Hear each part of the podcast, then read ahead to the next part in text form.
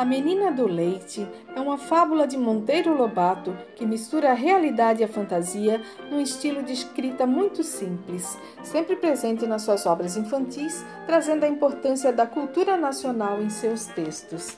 Espero que gostem.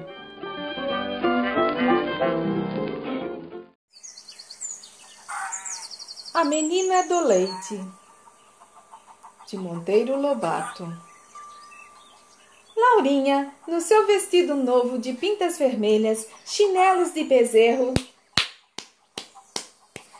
lá ia para o mercado com uma lata de leite à cabeça, o primeiro leite da sua vaquinha mocha.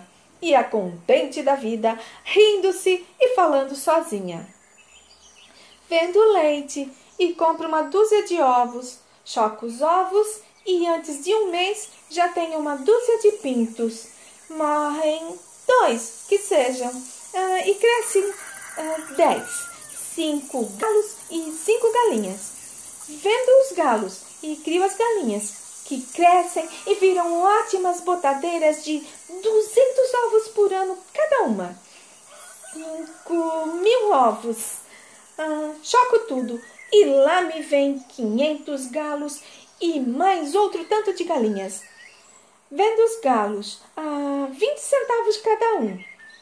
20 vezes 5. Hum, mil reais! É, isso. Então posso comprar 12 porcas de cria e mais uma cabrita. As porcas dão-me cada uma seis leitões. Seis vezes doze. Estava a menina neste ponto quando tropeçou, perdeu o equilíbrio e, com lata e tudo, caiu um grande tombo no chão.